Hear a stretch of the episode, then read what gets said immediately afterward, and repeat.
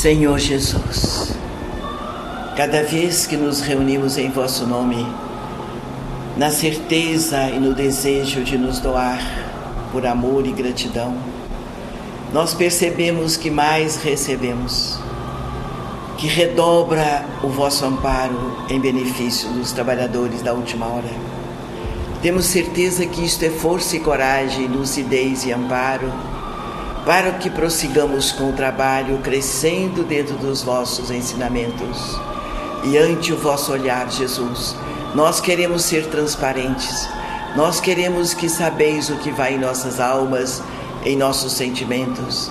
Podeis sentir que é o nosso desejo imenso trabalhar dentro da vossa seara e dar demonstração do vosso amparo.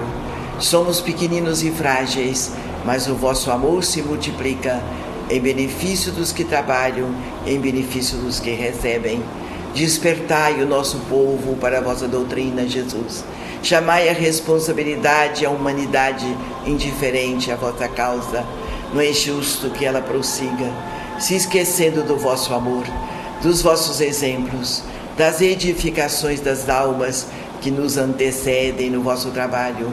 Protegei a todos nós e abençoai as criaturas de boa vontade que procura lutar para melhorar-se, dando sempre a sua presença, não tão somente física, mas de amor, de emoção, de força espiritual, para que o vosso trabalho tenha êxito nas almas, nos sentimentos e nos próprios trabalhadores. É em vosso nome, Jesus amigo, em nome de Deus, o Pai amantíssimo, em nome dos amigos espirituais, em nome de Dr. Freitas, que patrocinam este trabalho, agradecemos e encerramos esta manhã de trabalho, sempre apostos, para que possais confiar em todos nós.